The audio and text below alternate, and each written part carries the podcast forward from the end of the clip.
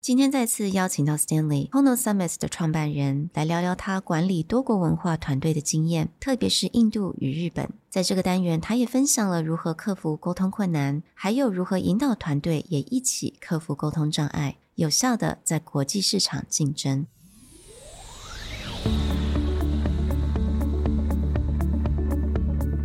Hello，欢迎来到 Executive Plus 主管与沟通力的 Podcast。I'm Sherry, an educator, certified coach, and style enthusiast. 我相信专业有效的沟通是语言跟逻辑的完美结合。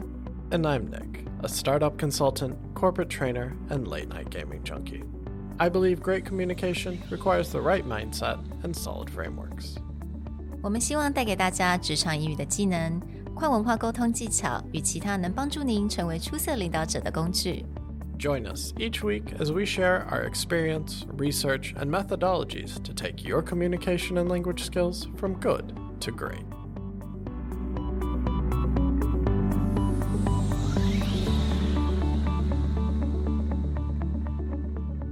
Hey, everybody, welcome back to the Executive Plus podcast. Today, we're bringing back a special guest. We did two great episodes based on topics around him. So in episode 220, we talked about radical candor. And in 224, we did our first round interview with Stanley, talking about his experience building a bridge between his US company and his Taiwanese company. And there were a few topics we felt got left on the table that we wanted to explore more, even opening up the cultural Pandora's box even more to see what else is going on with different cultures that he's worked with throughout his career. 这次非常开心，又邀请到了 Stanley，能够跟我们聊一下他在这种 cross cultural communication 的所有的非常宝贵的经验。那在今天的单元呢，我们特别想要来请 Stanley 跟我们分享一下他的经验，在跟 Indians、跟 Japanese 做 communication 上面有什么样子，他可以来提供给我们的一些 suggestions，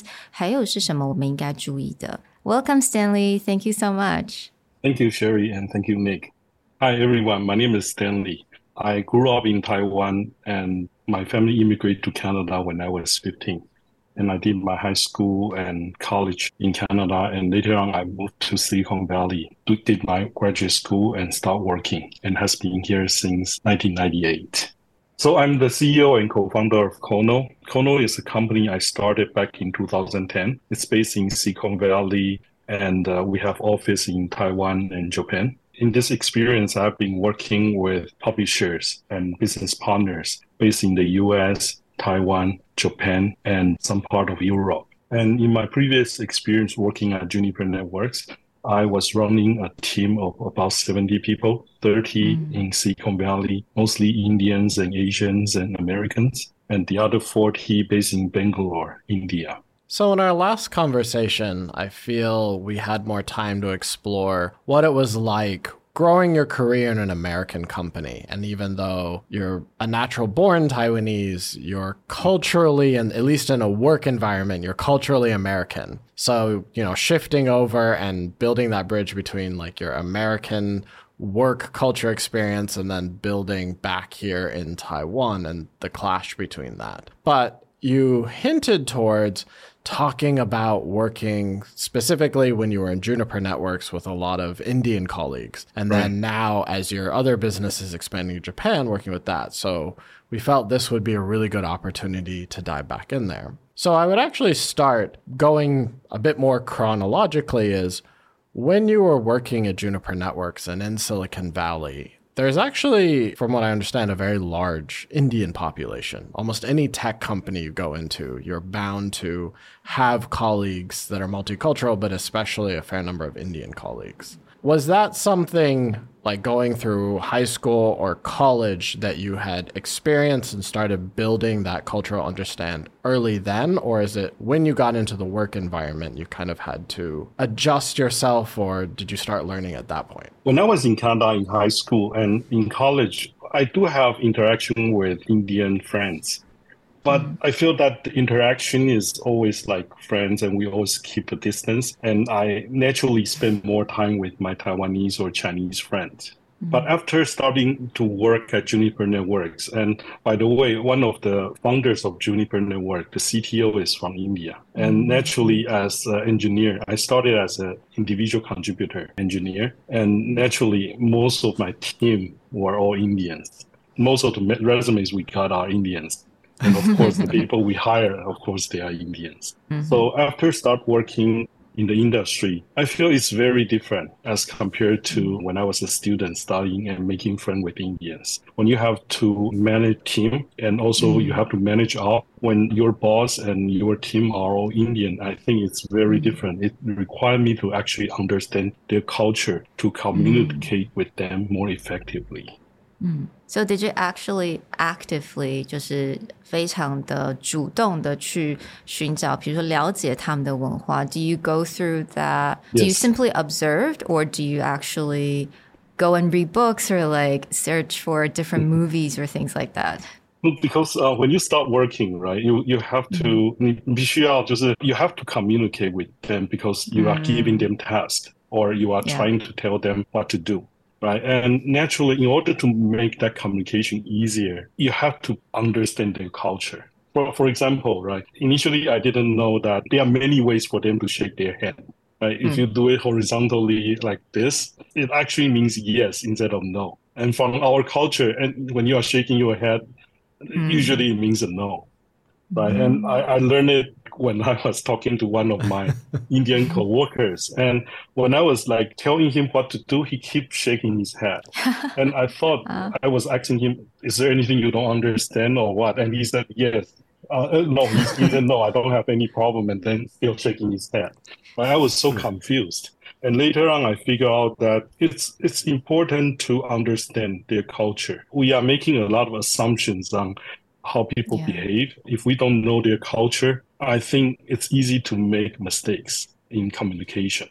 Right. So what I later learned is that I think it's it's good to be curious about other people's culture. So I start going out lunch with them and hanging out with mm. their families and we talk mm. about for Indians, right? There are two things they, they are very interesting. Food, right? And the food is very, very different. There are a lot of meat they don't eat. A lot of them are vegetarians or they, they only eat chicken. So we talk a lot about food, dessert, and things like that. And at the same time, I also I was showing a lot of curiosity about their religion. Right? Uh, I'm not sure if you know, like Indians actually they, they have many gods. 他们有很多的神 and there's a lot of relationship between the gods. Right? There are three uh, main gods, and then each one of them have their wife, and they have their son, And how they interact with with each other. Just just like 就像台湾的，我们从小会看一些什么宫廷剧啊或什么的，可是对印度人来说，就是。他们那个电视上播的就是那些神之间的一些 story 啊，那些，比如说有个很有名的那个 god 叫 Ganesh，其实我有一个 coworker 就是跟叫名字叫 Ganesh，他就是那个头是那个那个大象，然后身体是老鼠的那个神。It's actually very famous in India. And they, we mm-hmm. also talk about the difference between Indians from the south and from the north. You know, a lot of Indians from the south are named after gods, and they all know each, each other. But I didn't know about it until actually I talked to them. And by mm-hmm. building up a relationship with them, they feel more comfortable talking to you, treat mm. you. The distance between you and them are much shorter, and they open up and much willing to talk to you. 我觉得非常有趣，因为刚刚讲到了一个很重要的 bonding，也就是了解人家的宗教。因为老实说，对于印度人来讲，宗教是非常的重要。但是又很多人知道，我们在做 small talk 的时候不能讲宗教、欸，诶，我们好像这种这个界限到底要怎么样的拿捏会比较好？其实我觉得，因为他们的宗教里面有很多的这些 story。right？、其实对他们来说，宗教不只是就是就是像我们平常就是拜拜啊，或者是 religious。It's actually part of 生活都是都是在讲这些东西。嗯加上我刚刚说的，就是他们电视上看的那些我们看的宫廷剧，其实他们电视上就在播 Ganesh 为什么头会是变成大象啊，怎么样的？他们都从小就看到大。Those are like stories for them. 嗯 Right? 如果你你 you show interest about who they are, their relationship, a lot of the Indian I found out they are willing to talk to you about.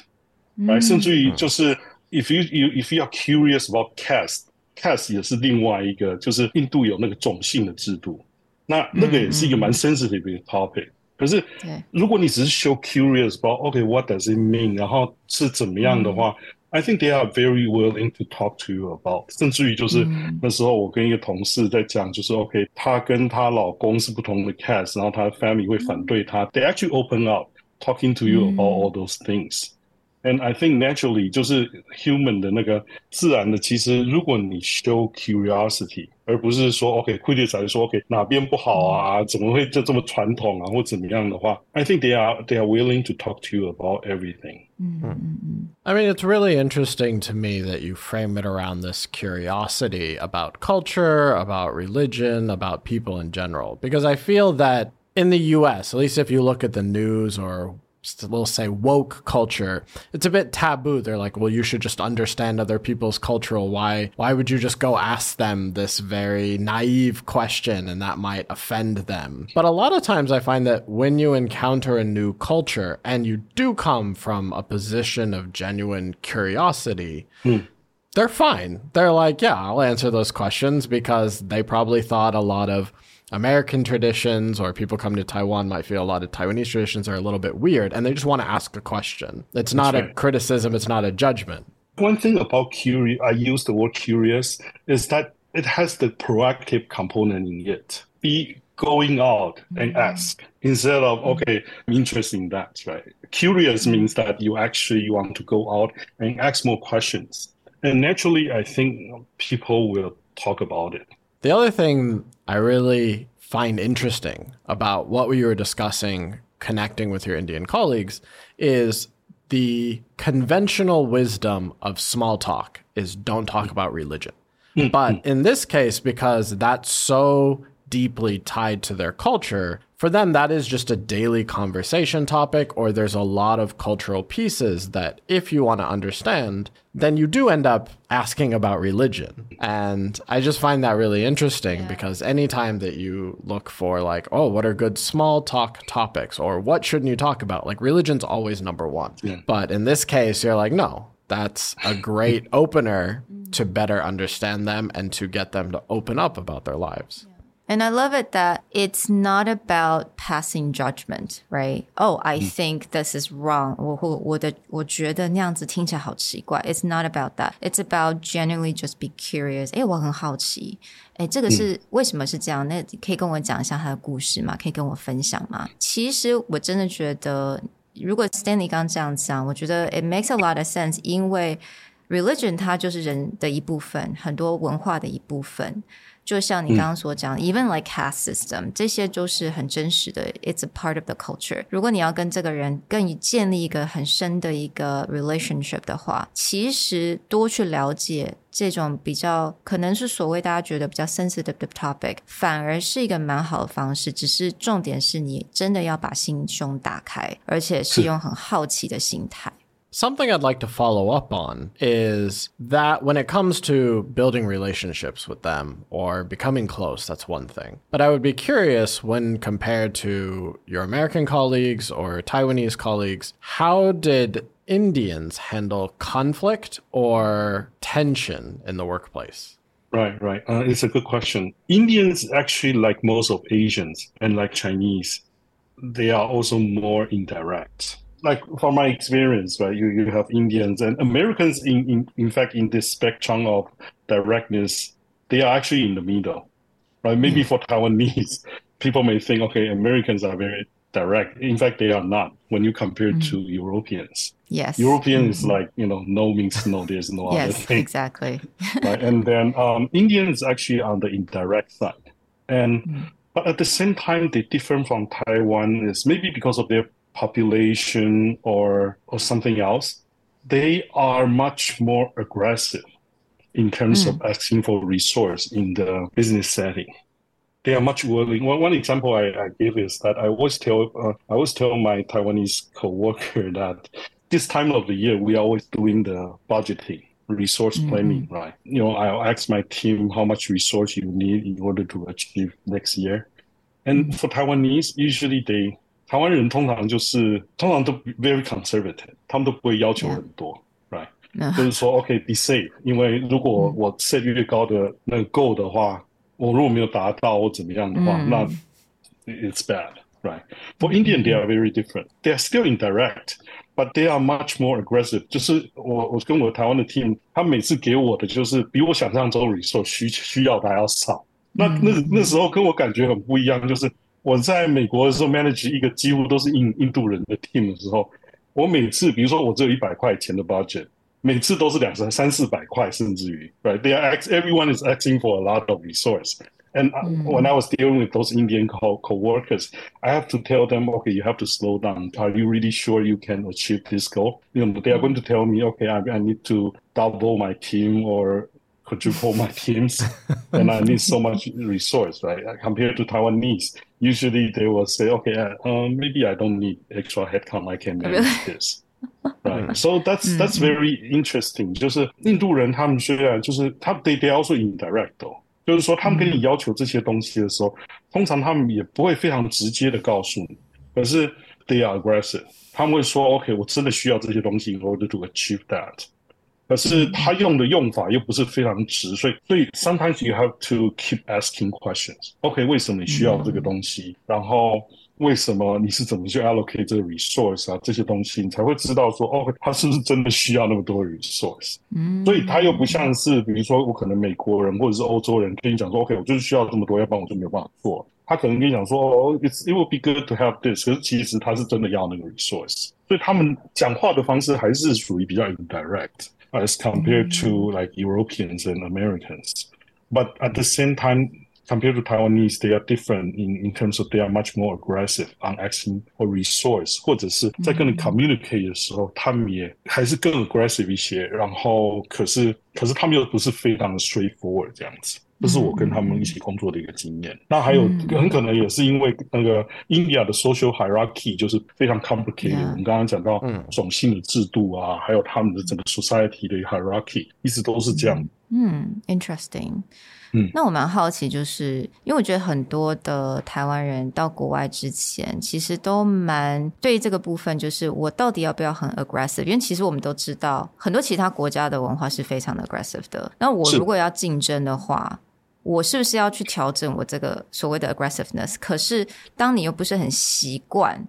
这种方式的话，您有没有什么这种类似像这样经验？就是可能有一个人，台湾的人，然后你看到他好像在 struggle，有这种 internal 的 struggle。Maybe a better word，我刚刚想到就是 maybe it's self advocate，right？就是愿意去跟别人告诉他别人说我需要什么东西。嗯，那我我自己的经验其实包括就是我两个女儿，我两个女儿都是在美国出生，受美国教育。可是亚洲人 naturally 就是比较不会 self advocate。所以我们在学校，他就是鼓励他们做很多 self advocate，有需要什么东西，或者是，或者是你觉得哪边不公平，或者是你想要，你需要出声，you have to self advocate for yourself。其实 American culture 就是这样子嘛。今天如果你不 advocate for yourself，you're not going to get it，right？你 advocate for yourself，maybe you may not get it，but if you don't do it，you're not going to get it。那我觉得这样子的态度其实是还蛮好。那我我也是 encourage 我自己跟。台湾人工作很很久的一些时间，那我也知道，就台湾人通常哦比较谦虚啊，然后比较就是觉得好像如果我需要什么，其实我的 manager 或怎么样可能会应该要知道的啊这样子。And I I would think if 你如果是在跟国外的 team 或者是个外国的公司的话，you should not do that，right？你不是需要到我们刚刚用我刚刚用的字用 aggressive，或许应该就是 you you need to be self advocating for yourself，your need，what you and then willing to communicate，right？那我觉得这些印度人也是 they do it in more aggressive way。可是其实你如果坐下来跟他谈，一个一个去分析的话，I think they are also willing to talk。And for Taiwanese, I think we should do the same. 因为我知道在这种 spectrum, there's no Taiwanese that is like aggressive or you know like too much of self-advocating. No, mm. right? 所以所有的 Taiwanese, I think I, I encourage everyone to self-advocate for yourself, like advocate for yourself, uh, for whatever you need, especially when working with Americans. 要不然他会 assume 你就是没有这个需求。yeah. Uh, but no, they don't know about it, or they think you don't need it. That's a really powerful lesson because I think a lot of people think the opposite of humility would be self advocating, but it's really not. Like, self advocating is not asking for more than you need, it's actually standing up for what you think is actually reasonable or possible. And so I've had a very similar experience in that we do a lot of startup coaching, whether it's through a program and sometimes it's even free. And if there are teams that we work with in Taiwan, we'll be like, okay, go back, restructure your presentation, your pitch based on our advice. And I'm very happy to just give you feedback on your restructuring. 99% of Taiwanese will not come back. But then I've been coaching Indian and Japanese teams. And surprisingly, with Japanese, when you make that offer, within the next hmm. day, they will have sent you things, they will look for feedback, and they will sign up for another coaching slot. And it's hmm. all like maybe covered by their program, but it's just like for Taiwanese, I'm not sure if it's, oh, I have too many free resources, but I also sometimes feel it's like maybe they feel bad, like, ooh, I took up too much of this person's time. But even in the case where I'm like, no, I really like you, I really like what you're doing, just come back. I'm willing to make time. A lot of them won't do that. Whereas other cultures will be like, oh, awesome, I'm going to take advantage of this. 我发现台湾人很常就是不好意思，right？可是其实 the other side they are already providing their time and resource. And 如果 if you ask for more, it's actually a signal telling them, okay, I like what you you provide me and give me more. 就是应该不要就是不好意思这样，because it's actually good. From the other side, it's also a positive signal. Okay, I want more. You are needed since yeah, kind of Nick yeah. already brought it up. What do you think? I mean, Japanese 在在你来讲，我们刚刚所讲这个 spectrum，you know, indirect, direct, aggressiveness or self-advocating 这个 spectrum，对你来讲，他们大概是在哪边？Japanese 当然就是在 indirectness 到极致，至少我自己 interact 的人里面，他们算是最最 indirect。And you know, I actually had a lot of problem miscommunication with Japanese. right? For example，就是我想可能其实大家都都有听过，就是说，OK，你跟他们要求一件事情的时候，他们说，OK，let、okay, me think about it。啊，那常常之后就没有什么回应。In fact, it's actually no。啊，我需要我的 Japanese coworker 跟我翻译，就是说，OK，it's、okay, actually a no。啊，或者是 Sorry, I don't know, but in fact they they do know. It's a no. yeah. Yeah，所以 Japanese 就是在这 spectrum 里面是比较 indirect。At the same time 呢，就是说，it's This is how they do things, right？其实对很多 Japanese 来讲，其实你也很难改变他工作的方式，因为他已经 fit 进去这个 society 了。I think there are few things I would do, right？就是说，第一个就是说，keep the conversation simple, right？然后跟他讲说，OK，我其实对你们 culture 不是这么了解。For example，就是像啊，每一次我去日本开会的时候，我永远搞不清楚我应该坐在什么位置。然后那个 我我知道就是大大家知道那个就是你去跟人家 meeting 的时候，那个有什么啊主人的位就是主方的位置，或者是客人那边的位置，然后谁应该先坐啊？什么时候应该要换名片啊？这些东西啊。So I think if you don't know about it, just tell them, right？就是我通常就跟他们，如果刚开始我还搞不太清楚的时候，我就会很直接告诉他们，因为他们知道你是外人，而他也知道他们 culture 其实跟别人不太一样。哎，其实就跟刚刚一样，就是主动的去告诉他们说，OK，I I don't know about the culture, but I know this thing, right？就是怎么做啊那些，Please teach me。right？、嗯、那当你秀出来这些东西的时候，they are usually open up，因为他们也知道他们他们有他们自己的一些特别的 culture，那别人也不太了解。或是告诉他们我们真的不知道，那那如果做错什么的话，就请请你原谅我这样子。那 I think they are usually very open and they are okay with 他们叫该进嘛，就是外人这样，就是外国人这样子。So I think that that is how I was trying to interact with Japanese。然后另外就是另外 tip，我想可能很多人都知道，因为台湾人跟日本人 interact 蛮多，就是跟他们出去喝酒啊、吃饭啊。其实我不太喝酒，可是我就会跟他们，我们就是啊 meeting 完之后就会去喝一杯啊那样子。然后通常在那边 Japanese will open up，right？And they are much willing to talk，and 有时候有一些人就是在 meeting 里面。 从头到尾都不讲话的人，哎，你跟他喝了酒之后，哦，他话变非常多，好像换一个人一样。They're totally different people, right？所以 that's the other thing。可是就是我记得我在日本有时候晚餐吃了三四次这样，他们吃完这家换另一家，这个到最后还要要不要就来一碗拉面或者怎么样？我说我也吃不下。yeah, but that's how they actually do business in Japan. 然后，所以就是善用就是 meeting 完之后的时间，and usually I think you may get more out of it from a formal meeting. Is that something that you learned quite quickly upon building your Japanese team, or this was like maybe the first trip was looked like just a standard business trip, and then you kind of came back maybe not feeling satisfied, and the second time around you're like, okay, there's a different side or a different world, or is that something that you prepared yourself going in, like okay, if I'm going to build a Japan team or a Japan branch, what do I need to think about? That's a good question. I actually learned it over time. 我还记得我第一次到日本东京去那个 meeting 的时候，那时候是夏天。那我自己的既定印象是，哦，日本人都比较传统啊，所以 meeting 就是 business 要穿西装那样。我那时候就是穿着就是厚的那种西装，长袖的那种西装，然后是夏天，然后 we were taking I was taking subways right and I was walking on the street and I was sweaty before the meeting. So usually there's like 7-Eleven or something. I just go there, buy a drink, cool me down, and then before I meet. 对，然后我记得第一次跟他们 meet 的时候，我就穿成那样子，然后结果看到他们，哎，怎么都穿短袖的，然后也没有我想象中那种 formal。 那原因是因为就是日本在十几年了，我不知道是什么时候，可是他们有规定那个 office 的 temperature 只能我忘记是，比如说二十，就是其实是属于偏高的，因为我要省电啊那些。啊，因为他们的 energy consumption 是 really high，所以他们其实都已经有共识了，就是不穿短袖，他们就是有点像短袖的那种像西装那样，可是还是比较 casual，没有就是用用领带啊，就不见得所有人都用领带那样，it's much casualer than I thought。然后，所以 there's a lot of instant like examples like this that I learn over time。我觉得就是在日本 build up 一个 team 啊，我自己我不知道到现在是怎么样是对的还是对的。就是 I have tried hiring Japanese versus like guys just uh foreigners in Japan. But I think there's pros and cons for that.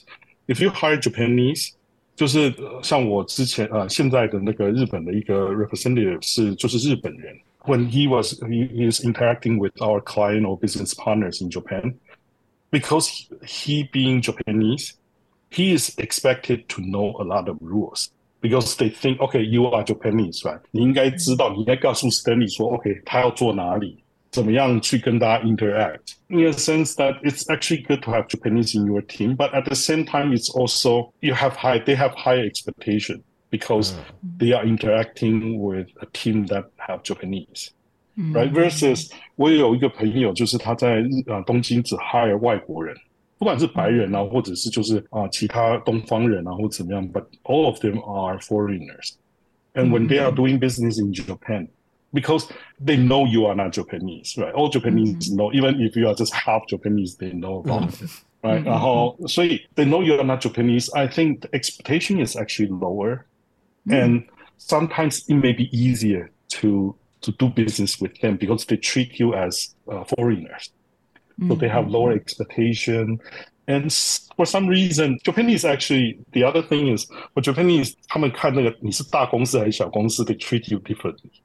Mm. Like if you are working for like you know Microsoft versus mm. for Kono, I think they they treat you differently, even though you are all like American company，他们对大公司、小公司是有是有一些成见的。然后，所以 for smaller company, I think it may be good to hire uh, foreigners. 因为 they just treat okay, they they have the different perception for Silicon Valley, like foreigner companies. They think it's actually good. 所以 it's interesting in terms of hiring. 然后就是他们会对你的 expectation 会有一些不一样这样子。Would it be fair to say as a pure foreigner company, you have a lot more leeway. But the yes. moment you put a Japanese on the team, they're like, no, you should know now. Like that yeah. Japanese person almost becomes a cultural translator and ambassador that they must teach you the way. Yeah. Cultural ambassador, I think that is a really good good word to describe it. And I think that is exactly that. So mm. thinking that okay, you hire Japanese, it may not be good for your company in this sense. I never thought about it. That's the first time. yeah, that's a really interesting perspective. 所以，我们刚刚之前有讲到，Stanley 有讲到，就是这种跨文化沟通的时候，you know, make sure to be curious and also to keep it very simple. 如果有问题的话，就是礼貌的问。 OK，那请问还有没有类似像这样子的 tips 能够提供给我们听众朋友的呢？嗯，就是跟其他文化沟通的时候，我通常是我有三个字，三字诀，就是第一个就是 C，就是 be curious 嘛。那第二个呢，我叫它叫 open minded，be open mind on what 就是 different culture。那第三个刚刚就是我说 keep it simple，S，C O S，keep it simple 这样子。然后，所以刚刚 miss 掉一个 point，就是呃，be open minded。那我觉得 open minded 其实跟 curious 其实是是相辅相成的。我觉得 curious 是比较主动性，那 open minded 就像是我刚刚举的那例子，就印度人摇头的那个例子，其实他是说 yes 的时候，就是当你看到一些奇怪的东西的时候，I think。keep it open minded, right？然后，然后再用你的 curiosity 按问他说：“哎，你是这个意思吗？”这样子，而不是直接就想说：“哦，他是不是一直在否决我刚刚跟他说的话？”嗯，那我觉得 open minded 也是还蛮重要的一点，这样子。I feel like when you're telling your stories connected to this open mindedness, that even though probably there are certain cultural stereotypes or things that people say you should do this, when you're you personally, I hear your stories, are approaching new cultures, you approach them from a very clean slate, blank slate, where you just kind of let it go and just ask questions or go through experiences without a specific expectation or a stereotype in mind. It's almost just like the newborn walking into it and be like, show me things. Like I'm open yeah. to all these ideas. Yeah, I learned a lot of those when I was in business school right? Uh, in my business school, I think uh, so. My class was a class of fifty nine people, and I think uh, about more than thirty countries were represented in that class, right? And um, one example I still clearly remember is that so we are talking about untimeliness for like parties, for example, right? 那时候我们就在讲说，OK，如果是德国人啊或日本人，你今天问他说，哎，今天晚上会不会十点会不会来我们的 party 啊？他们说 yes 的话，like pretty much ninety nine percent that they are going to show up if if they say they are going to come。Right，那如果是 on the other hand，然后我们的那个呃西班牙或者是那个 Brazilian 的 friend，他他们就说哦，他们说 yes 的话，I think it's about thirty percent or fifty percent they will show up。那我记得有一次在我们的一个那一个 group project，我记得我们的 team 有个 Spanish，right，然后我我记得我忘记可能是我们就约下午一点钟，然后 we meet and we work on our project。 结果其中这个 classmate 是呃西班牙人呢，本来约一点钟，他四点才 show up。对然后我们说，哎，你是忘记了吗？他不是，I'm just running late，对那可是日本人跟我早就已经坐在那边了。So I I learned it through all those experience, and 就是我刚开始没有，当然刚开始会是会生气，因为等他省三个多小时了，对吧？嗯嗯可是之后我我发现说，哦，其实他们的 culture 就是这个样子。I mean, instead of fighting with them because they 日本人就是这样子，来西班牙人就是这样子。I think you want to know, okay, this is how they do things. So I think that is the open mindedness. Right? It's hard to quote unquote fix other people because that's how they grow up. 因为他们之间 interaction 就是这样子。嗯、那 instead of changing them, I think it's much more important to to try to understand them. And if you understand them, maybe you know，如果我知道西班牙会这样，至少我可能会打电话去问说，啊，你是不是快来啊，快到了，或怎么样？那我就知道 what to expect，对，不会就在那边干等其他人都开始在做，做了三个小时他才出现的这样子。 Mm. You have a better chance of making your own adjustments. Like, oh, I need our team to be here by two. I'll tell him it's at noon. yes, yes, that's a, that's a good way to solve the problem. Yeah, or like just do like a 30 minutes update. Every yeah. 30 minutes, just keep calling. Yeah, yeah, yeah.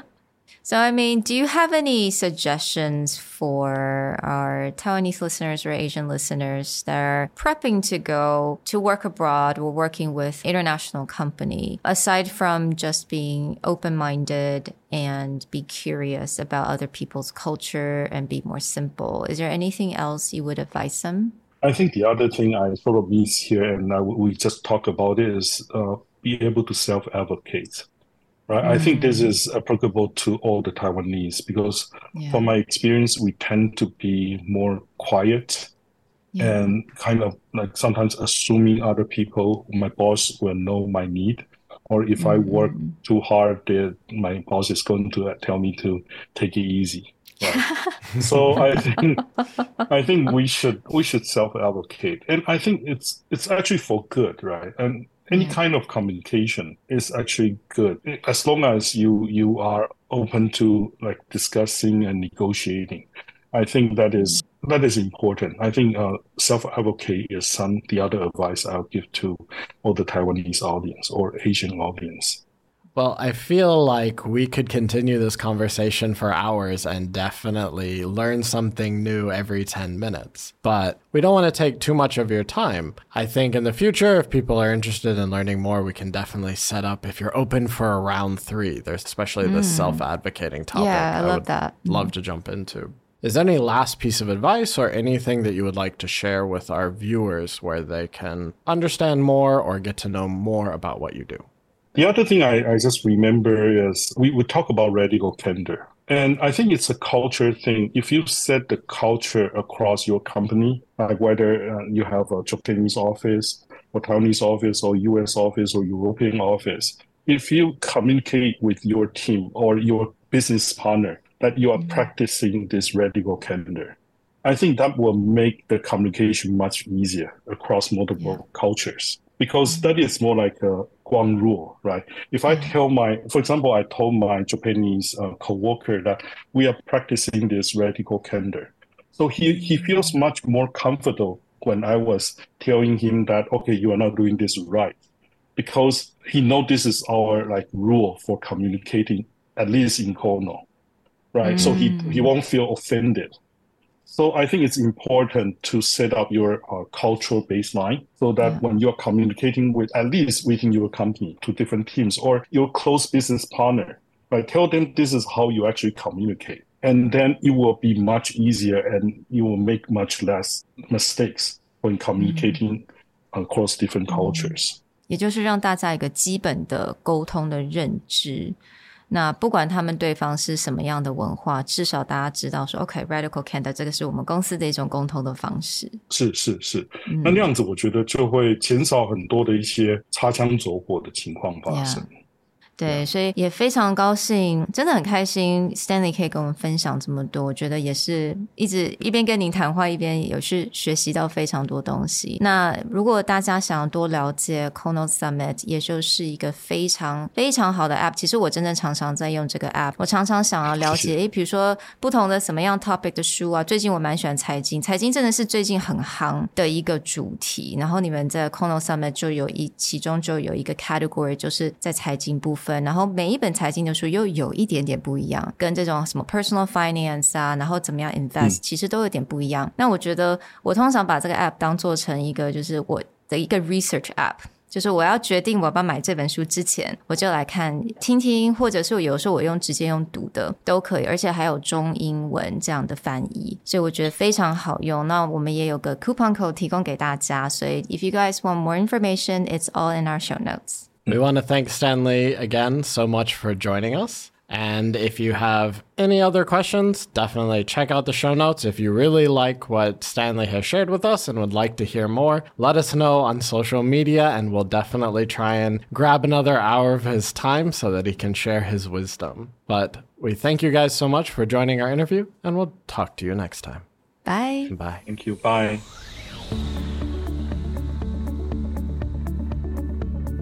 The Executive Plus podcast is a Presentality Group production, produced and hosted by Sherry Fang and Nick Howard.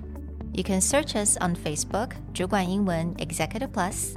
You can also find us on Instagram, Communication R&D, and email us at sherry at epstyleplus.com.